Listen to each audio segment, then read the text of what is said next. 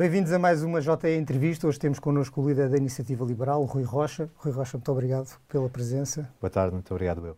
Boa tarde, enfim, a hora que isto for emitido será a hora que for. Um, Rui Rocha, hoje um, o PS tem acusado a Iniciativa Liberal de ser um partido neoliberal radical. Ainda agora vimos Pedro Nuno Santos a dizer exatamente isto mesmo, a associar a Iniciativa Liberal ao, ao, ao, ao radicalismo. Vocês abraçam ou recusam ou rejeitam essa, essa definição? Bom, desde logo, aquilo que nós propomos para Portugal são soluções que estão testadas em muitos países que têm uh, mais crescimento, mais desenvolvimento, mais prosperidade uh, do que Portugal. Eu estou a falar da Alemanha, estou a falar da Holanda, estou a falar da Estónia, estou a falar da Irlanda e, portanto, não me parece que soluções que funcionam noutros países, que trazem mais riqueza às pessoas, sejam uh, soluções radicais.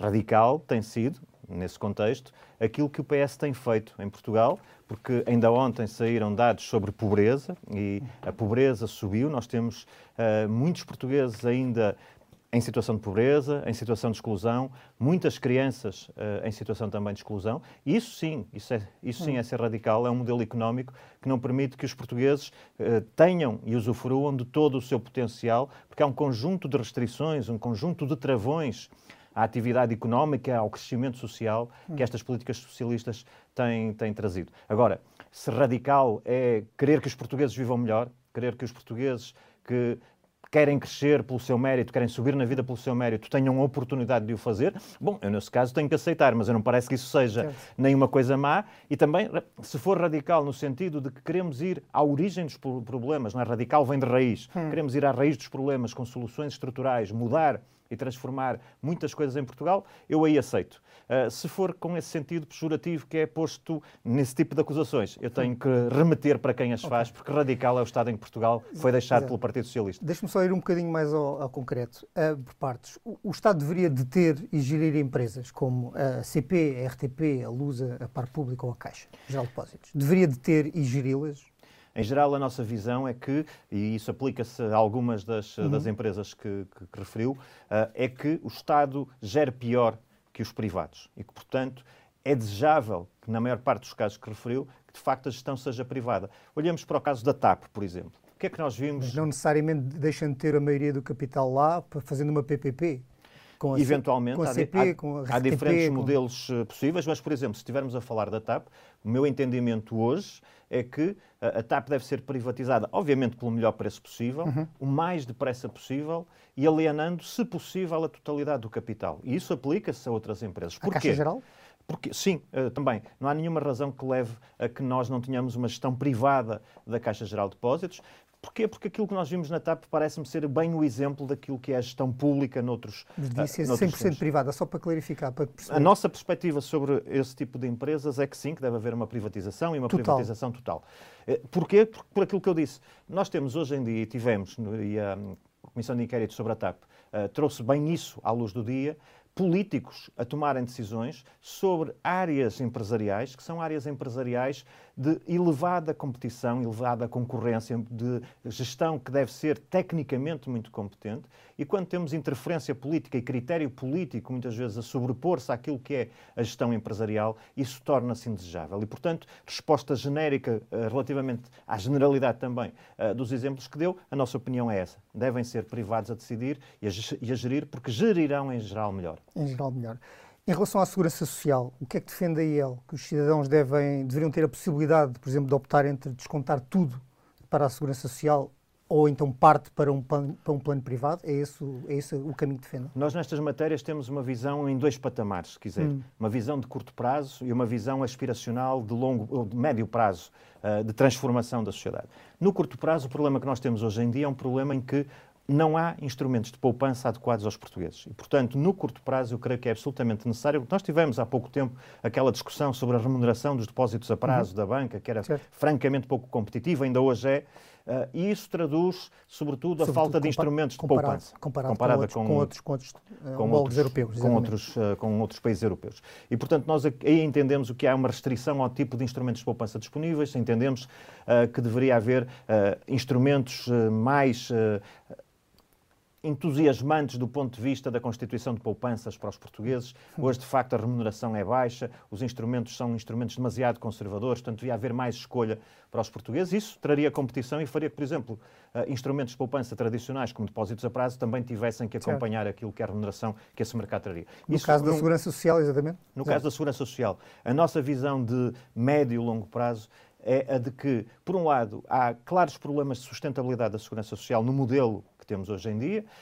Um, nós sabemos, por muito que se diga que a segurança social é sustentável há, dezenas de anos, essa sustentabilidade representa, para quem hoje tem 20 e tal, 30 anos, a expectativa de ter uma pensão correspondente a cerca de 30% ou menos do seu último salário, portanto, se isto é sustentabilidade, não é seguramente para as pessoas que neste momento estão a iniciar a sua carreira profissional e, portanto, nós entendemos que tem que se fazer um caminho no sentido de introduzir um terceiro pilar, um pilar de capitalização, em que as pessoas e as empresas possam constituir a sua própria poupança complementar daquilo que é a reforma garantida pelo Estado. Semelhante ao modelo nórdico, com uma Por parte, exemplo, com, uma, conta, uma conta pessoal para cada, para cada, para cada cidadão, cada contribuinte. Ou cada... É um modelo possível. Uh, a ideia será esta. Depois, obviamente, que se pode discutir o modelo, que se pode discutir o valor desse terceiro pilar no certo. conjunto uh, dos descontos que as pessoas fazem. Uh, há muita discussão que se pode fazer, mas claramente, porque o modelo que temos hoje em dia é insustentável, devia haver passos no caminho de criarmos esse terceiro pilar.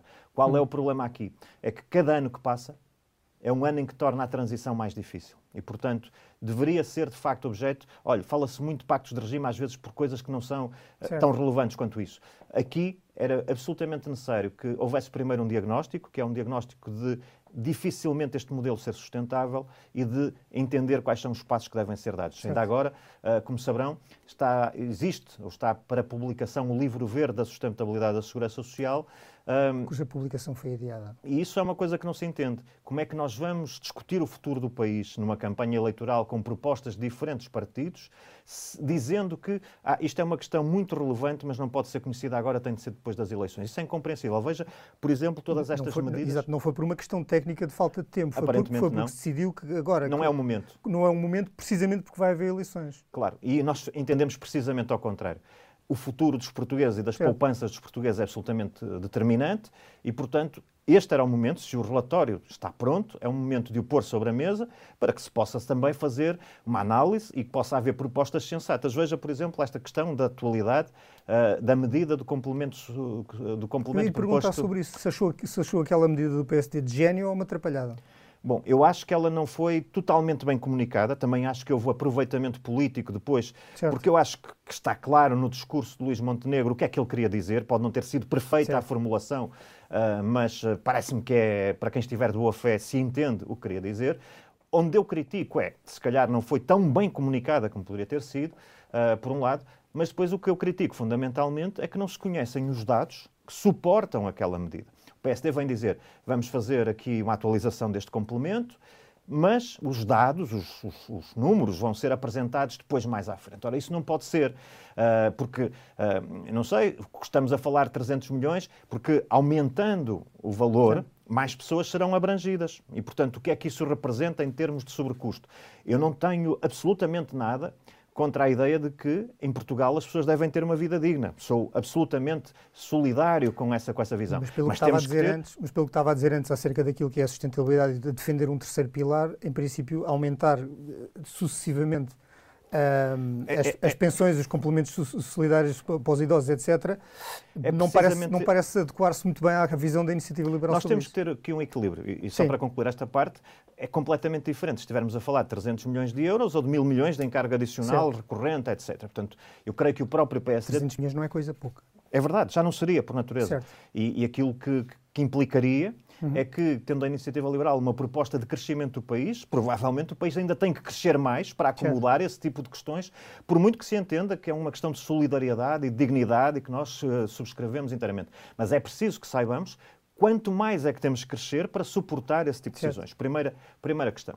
Segunda questão, há aqui um, uma questão também de equilíbrio, porque obviamente uh, nós temos jovens em Portugal que têm sido muito, têm tido uma vida muito complicada. ou são obrigados a emigrar, ou têm que se confrontar com salários baixos, com precariedade. Sabemos que Portugal, uh, tipicamente, as pessoas saem de casa tarde, uhum. de casa dos seus pais, e, portanto, nós temos aqui um conjunto de gerações, de jovens, a quem sistematicamente se está a pedir o esforço de contribuir e que sabem à partida que Uh, as suas próprias pensões, quando lá chegarem, vão ser diminutas. E, portanto, nós temos de ter aqui equilíbrio. É por isso que eu digo, este livro verde uhum. era fundamental que fosse publicado agora para nós sabermos como estamos e distribuirmos de forma equilibrada aquilo que é o esforço entre as gerações, certo. respeitando, obviamente, quem já está numa situação de reforma e procurando que o crescimento do país permita que vivam com dignidade, mas não sobrecarregando de forma absolutamente injusta e iníqua aqueles que estão agora no início da sua carreira. O Rui Rocha é um observador atento da política espanhola, ainda há pouco falávamos nisto. Se uh, o resultado das eleições de 10 de março sim, quer dizer, uh, replicarem algo que aconteceu, por exemplo, em 2015, com votações excessivas e tentativas, às vezes infrutíferas, de, de, formar governo, a iniciativa liberal viabilizaria um governo do Partido Socialista, se eles o pedissem após as eleições? A iniciativa liberal tem sido muito clara e creio que uh, às vezes isso até uh, faz com que sejamos atacados e criticados, hum. porque somos sempre muito claros nas nossas posições. Eu creio que é muito claro para os portugueses que nós temos uh, posições determinadas sobre a sociedade que queremos, o modelo económico que queremos. Eu não vejo como possível, é absolutamente impossível, que a iniciativa liberal viabilize governos do Partido Socialista com qualquer um daqueles, daqueles líderes que lá está. Com... com qualquer um daqueles líderes que lá está. Repare, Pedro Nuno Santos tem este passado recente. Mas não considera que são farinha do mesmo saco, são diferentes. Repare, são farinha do mesmo saco, com perfis diferentes, Sim. obviamente, e com características pessoais diferentes, mas são farinha do mesmo, do mesmo saco na medida em que fizeram um trajeto uh, com, uh, longo no Partido Socialista e agora neste governo uh, de António Costa. Portanto, eu não vejo que haja aí uma diferença de visão para o país grande. Depois há as questões uh, do caráter, da, das características pessoais de cada um, mas não vejo que haja aí uma diferença grande. De um lado, Pedro Nuno Santos, responsável por uma gestão uh, desastrada uh, na TAP, por outro lado, José Luís Carneiro, também responsável por uma gestão desastrada do CEF. Uh, não me peçam para escolher um entre um e outro.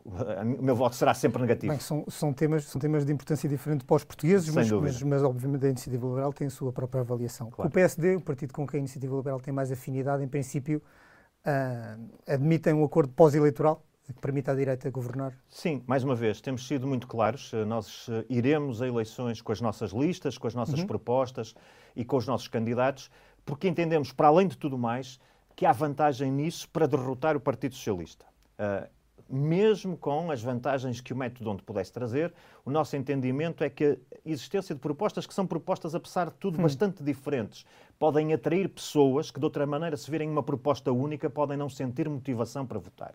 E, portanto, eu costumo dizer nesta matéria que a iniciativa liberal uh, é café e o PSD é chá. E, portanto, eu gosto mais de café do que de chá, embora beba chá.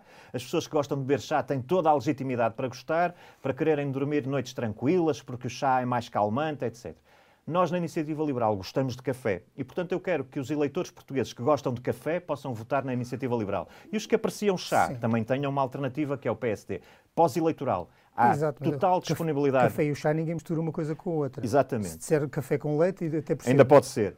É uma mistura que ninguém bebe. Café com claro. chá é uma mistura que ninguém bebe. Depois das eleições, avaliado o peso eleitoral Sim. de cada um dos partidos, nós estaremos em condições de negociar. A iniciativa liberal uh, dá total confiança aos portugueses de que será responsável para levar a cabo uma negociação que defenda os interesses dos portugueses e, tendo em conta o valor eleitoral de cada partido, calibrar aquilo que é o caminho que deve ser trilhado, uhum. porque, vamos lá ver, o PSD tem falado ultimamente de redução de IRS. Nós sempre falamos de redução de IRS.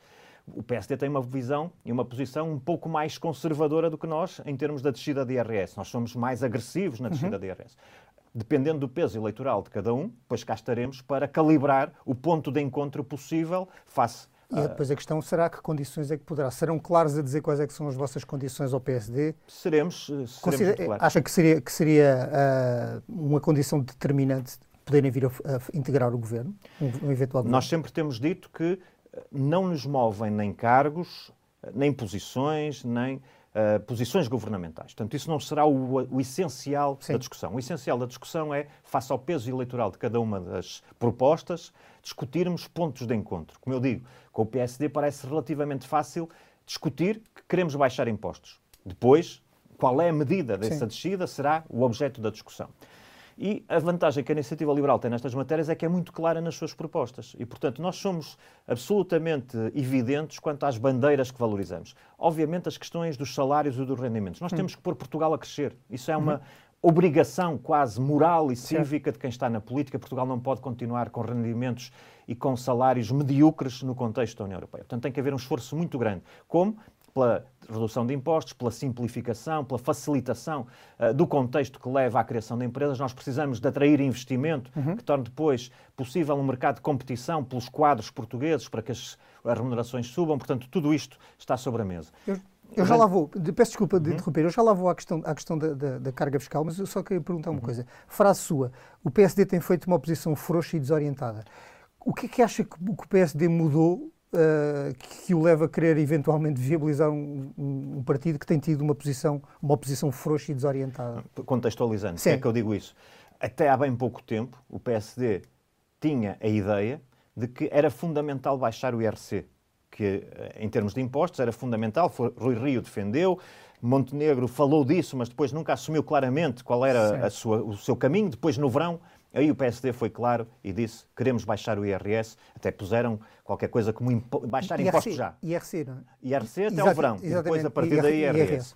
E portanto, isto aproxima-se da visão que a Iniciativa Liberal tem, que sempre disse é fundamental baixar os impostos sobre o trabalho, o IRS, mas também é importante baixar os impostos sobre as empresas. E, portanto, nós queremos baixar nos dois campos, nas empresas e nas pessoas. Mas o PSD aproximou-se desta nossa visão que, eventualmente, no momento atual, no momento de crise, no momento de dificuldade, o IRS deve baixar proporcionalmente até mais do que o próprio IRC. Portanto, é por isso que eu digo que, em determinada altura, o PSD tinha posições ambivalentes, não se percebia bem o que é que o PSD uhum. Estava a dizer. Outra questão. Uh, o PSD demorou muito tempo a definir qual era o seu posicionamento, por exemplo, face a outros partidos. E a Iniciativa Liberal já há muito tempo que tem muito claro com quem se pode entender e com quem não se pode entender. E por isso. Era, é arrepiar um caminho. É isso. É, é, essa minha frase tem esse contexto. Agora, o que é que eu entendo e o que é que nós entendemos na Iniciativa Liberal? É, é que o PSD, ao longo do tempo, uh, tendo já sido no passado um partido reformista, um partido que queria transformar a sociedade, perdeu esse ímpeto, perdeu essa capacidade. Porque o tempo passa, porque as clientelas eh, depois geram dependências eh, e compromissos, e, portanto, porque é que é fundamental a iniciativa liberal? Porque nós não temos esse tipo de compromissos nem dependências, e, portanto, nós queremos mesmo transformar.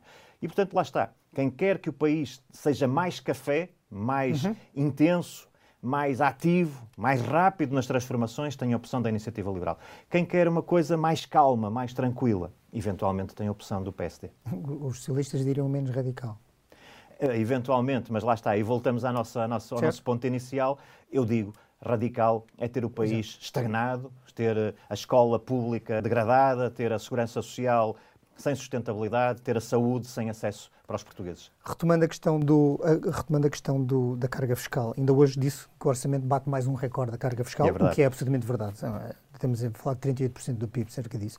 O que é que defende para o IRC? A partir de que percentagem de, de IRC é que acha que Portugal já poderia ganhar alguma competitividade em certo. relação na atração de investimento estrangeiro, por exemplo, Sim, em relação a outros países? Isso é absolutamente fundamental. E há um péssimo incentivo no modelo atual de tributação das empresas, do IRC, que é a sua progressividade, as derramas estaduais, tudo isto. Porquê? É um sinal claro. à taxa inicial. É um sinal claro às empresas para não crescerem. E, portanto, em vez de estarmos a dizer às empresas, nós temos, como sabe, um tecido empresarial de pequenas e médias empresas. Qual é o sinal que é fundamental dar a estas empresas? É que os pequenos devem aspirar crescer até serem médias empresas. E as médias empresas devem aspirar para serem maiores, devem aspirar a ser maiores. Quando nós dizemos quanto mais uhum. produzes, quanto mais riqueza produzes, mais IRC te cobramos, em termos proporcionais e progressivos, isso é um péssimo incentivo. E, portanto, uh, nós temos que tirar esta componente de progressividade do IRC ao sistema fiscal e temos que colocar, de facto, as taxas de IRC de forma competitiva no contexto europeu. Porquê? Por aquilo que eu dizia. Porque nós precisamos de empresas que venham, de empresas que invistam, que compitam com as empresas instaladas em Portugal, porque daí, para além da melhoria geral da qualidade do tecido empresarial, uhum. teremos seguramente competição também pelos recursos humanos. E nessa medida os salários tenderão a subir, que é algo. Os socialistas fazem uma coisa muito simples, que é tentam subir o salário por via do salário mínimo, subindo o salário mínimo administrativamente. Mas nós sabemos que depois o salário médio tem dificuldades em acompanhar. Portanto, nós precisamos de um país mais produtivo, um, país mais competitivo, para que os salários subam de forma natural por mecanismos de mercado e por, não por imposição administrativa. Certo. Um, antes de toda esta enfim, polémica resultado, resultado, que resultou do caso influencer, da demissão do, do, do Primeiro-Ministro, da queda do governo, que agora está semi-demissionário, um, já tinha colocado algumas uh, expectativas ou previsões de quanto é que esperava alcançar uh, numas futuras eleições legislativas, mas entretanto uh, o mundo mudou, o mundo digamos mudou. assim. Exatamente. Mas o que é que, que resultado nas eleições de 10 de março é que pode representar um, um hasta lá vista para Rui Rocha da, da presidência, do, da presidência da Iniciativa Liberal? Bom, esse, esse, essa partilha e essa discussão Sim. será feita antes de mais dentro certo. dos órgãos do partido. Nós, nós, ainda não fizemos, certo. portanto eu não vou falar agora de números sem os discutir certo. internamente. A Iniciativa Liberal nas últimas eleições uh, foi muito clara também quanto aos seus objetivos. Uh, fomos até reconhecidos como partido, nós dissemos que queríamos eleger cinco deputados, com a possibilidade de eleger uh, em alguns outros uh, círculos, e teremos seguramente objetivos ambiciosos, ambiciosos de crescimento uh, da, da, presença eleitoral da Iniciativa Liberal, mas eu tenho que discutir isso primeiro, certo. como compreenderá nos órgãos do partido. Se, se chegar a esse ponto, é capaz de se sentar à mesa com o PSD e com o Chega para fazer uma, uma coligação de direita ou não? Não, isso é, é, absolutamente claro, é uma pergunta à qual eu tenho a vantagem de ter respondido já muitas vezes certo. com total clareza. Não portanto, a JTE, portanto, não... como está aqui hoje, eu aproveito e faço-lhe essa pergunta. Não, é, os portugueses connosco sabem com o que podem contar, certo. nós não, não voltaremos atrás, nem uh, deixaremos de Repare, há uma questão de confiança do eleitorado. Quando eu digo com quem me entendo e com quem não entendo, quais são os meus objetivos, quando digo com clareza quais são as nossas propostas, uhum. o caminho que queremos, eu acho que isso é uma marca distintiva da iniciativa liberal. E a minha obrigação é, primeiro, definir com clareza esses objetivos e esses caminhos e depois é respeitá-los que nós tivemos nas últimas eleições 273 mil portugueses que nos confiaram o voto. Eu quero que mais portugueses confiem na Iniciativa Liberal na próxima eleição. É o, é o vosso benchmark, é subir esses É subir, seguramente. Agora, quanto uh, é certo. tal discussão que vamos ter internamente. E, portanto, eu garanto aos eleitores da Iniciativa Liberal, os passados e os futuros, uhum. que nós seremos sempre coerentes com as nossas promessas e com as nossas posições. Deixe-me perguntar-lhe uma coisa que tem afetado a própria vida interna do, do, do iniciativa, da Iniciativa Liberal. Ao nível interno tem estado sob, sob fogo, não é? Hum. com demissões, com críticas, com oposição interna. Como é que vê estas acusações da, da direção querer centralizar o poder e esvaziar as competências do Conselho Nacional? Bom, eu vejo, vejo isso, não faz nenhum sentido. Vamos ver. Começando pelo princípio. A Iniciativa Liberal tem uma convenção que é uma convenção plenária, ou seja, todos os uhum. membros da Iniciativa Liberal votam na eleição do seu líder, da sua comissão executiva, no programa que apresenta. Mais nenhum partido tem isto. E, portanto, os membros todos, não há delegados, não há. Uhum. Todos os membros são chamados a votar. E do ponto de vista estatutário, eu assumi, no, quando fui eleito, um compromisso, que está na minha moção de, de estratégia, de suscitar uma revisão estatutária.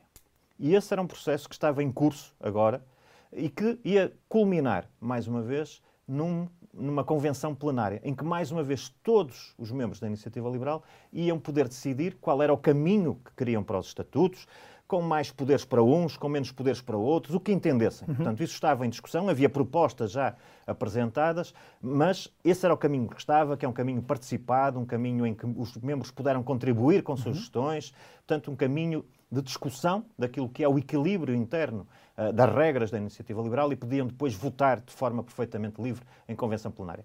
Isso foi adiado. Porquê? Porque neste momento nós temos que estar focados naquilo que é a eleição. Mas essa discussão está prevista e vai acontecer. E, portanto, os membros aí decidirão qual é o equilíbrio das regras uhum. internas, da representação interna, do, do, equilíbrio entre os diferentes órgãos que desejam e vão decidi-lo com total liberdade. Se isto fosse uma corrida, já estamos a chegar à última, à última volta e já, já soou a campanha. Isto não, esta, esta polémica não, não se arrisca a retirar força, eh, ímpeto, ao momento, à, à iniciativa liberal a, pouco, a poucos metros da, da meta da, das eleições? Eu creio que há aqui uma, uma, diferença entre aquilo que é o impacto eventualmente mediático que algumas situações têm, aquilo que é a sua representação interna. Do ponto de vista interno, ainda recentemente, uh, houve, por exemplo, 25 membros da Iniciativa Liberal que decidiram sair e manifestar publicamente essa saída, sendo certo que alguns deles tinham já saído há dois anos ou há seis meses e, portanto, juntaram-se agora num grupo de 25 pessoas, mas que foram saindo, como acontece em todos os partidos, ao longo do tempo. Ora, eu posso dizer que 25 membros entram num dia normal na iniciativa liberal e, portanto, depois as pessoas entendem uh, fazer uh, a posição que, que, quiserem e eu respeito. Sim. A minha obrigação aqui é, primeiro, fazer a iniciativa liberal crescer, e isso eu posso garantir. Entram todos os dias mais pessoas do que saem e muito mais pessoas do que as que saem.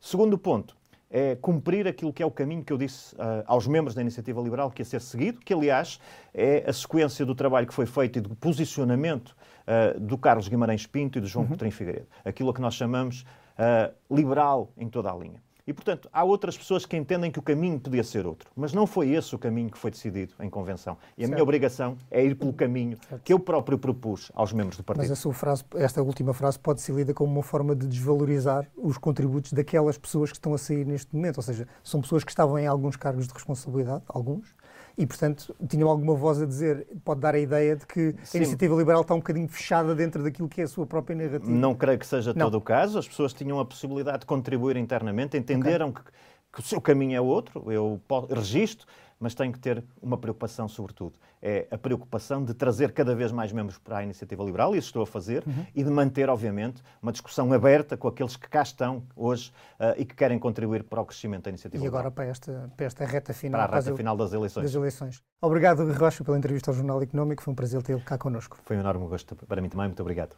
E a todos, muito obrigado e por nos seguirem. E esta entrevista estará disponível no site do Jornal Económico, na JE TV e nas redes sociais do JE. Muito obrigado.